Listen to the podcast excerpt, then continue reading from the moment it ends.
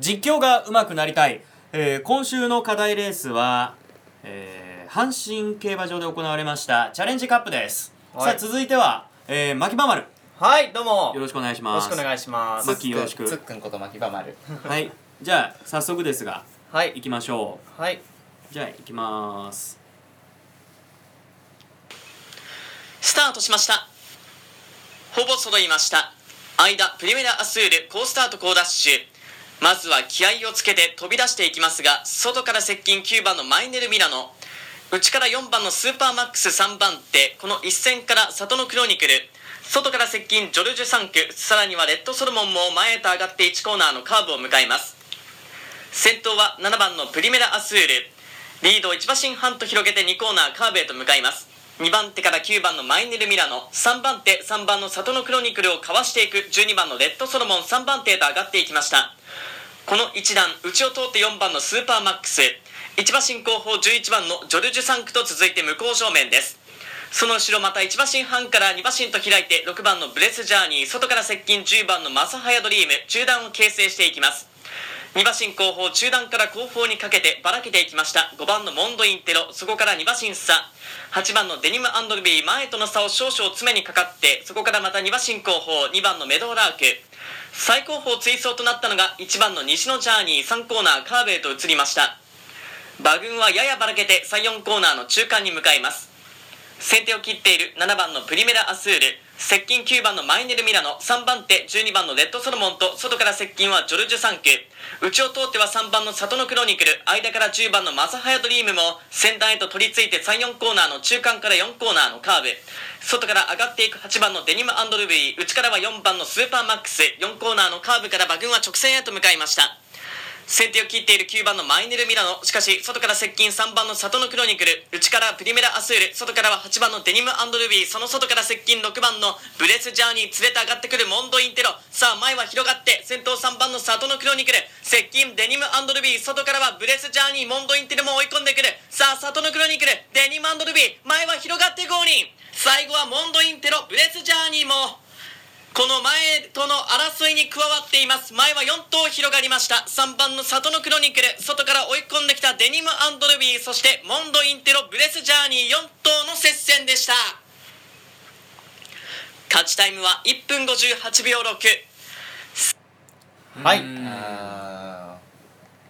といった感じです。ー素晴らしいねやっぱりこうてやっぱりテンポ感が。テンポ感は全然違うわ、うん。あとねあのゴール前のあの前は広がってゴールインね。うん。はいはいはいあれいただきました。はい。あの 並んでゴールするときそうそうそうそうにねあれいつもだからさそもうんどっちか2着からもう俺俺必ずもうどっちか 2, 2頭並んでとかさ2はい。頭並んでは言うけどうん2頭並んでは言うけどでもあれ本当だったら4頭もう馬券圏内は4頭だから、そうなんですよ、ね、あれは前は広がってが正しいなって思う、いただきました。はい。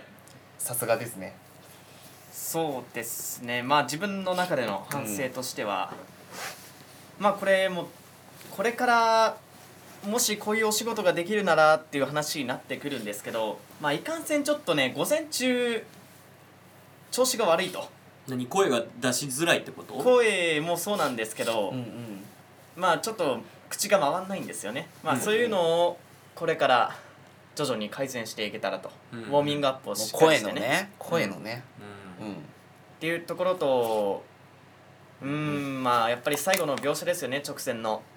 あそこまあ悪くはないと思うんですけどもう少し他何か表現を探ってみてもいいのかなと撮った後に思いましたね、どうしょうか？やっぱでも2コーナーとか3コーナーにかけてのあの場所のね把握、ね。3コーーナー中間とか。うん。あのやっぱだからこれをね見てくださってる方はあのー動画と比較していただきたいのもあるんですけど、うん。動画を見ないでこれだけを聞いていただいてっていうのもすごくやってほしいんですよ、うん。それって本当のラジオじゃないですか。そね。の動画を見てない状態で多分今の動あの音声を聞いていただいたら多分そのコーナーとかがすごくすごく鮮明にね。そう鮮明にねうん分かるはいはいはいはい。実況だった。俺より全然いやありがとうございます。そうだったからやっぱそっかやっぱり映像を見ながらとか、実際にレース上で見ながらやるっ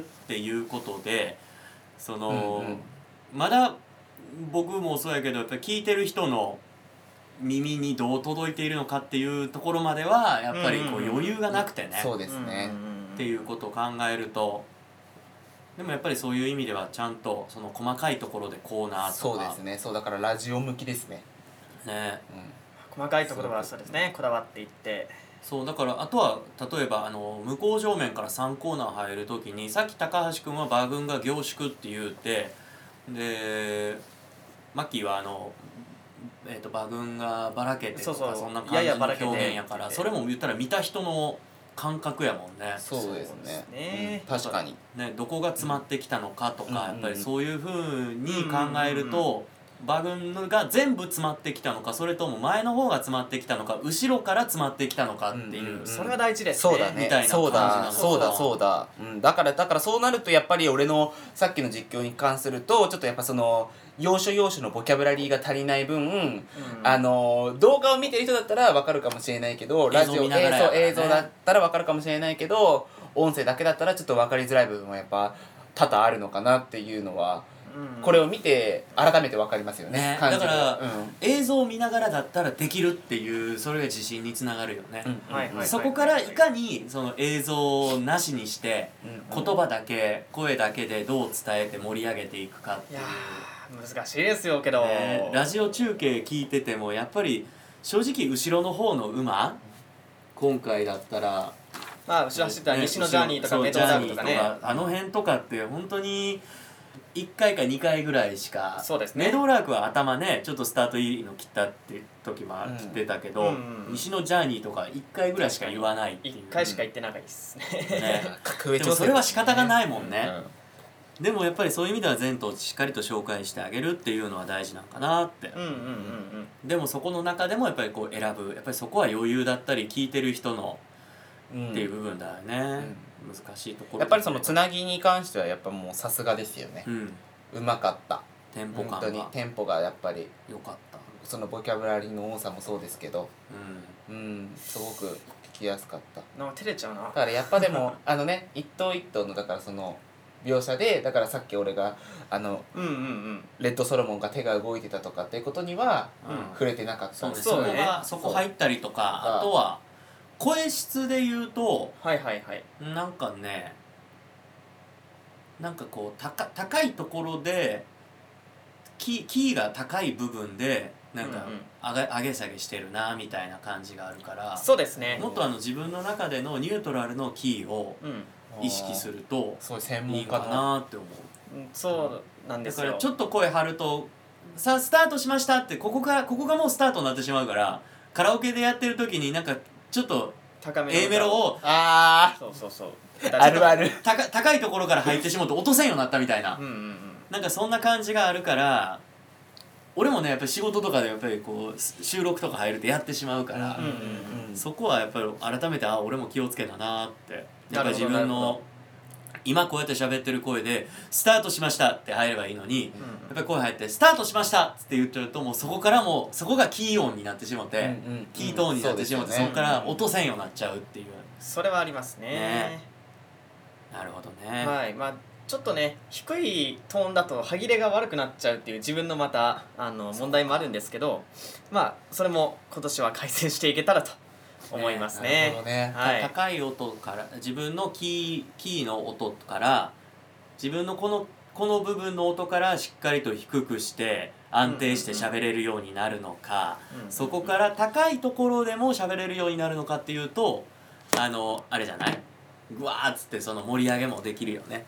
うんうん。そうですね、うん。さあということで、えー、牧場丸の、えーチャレンジカップでした。はい。ありがとうございました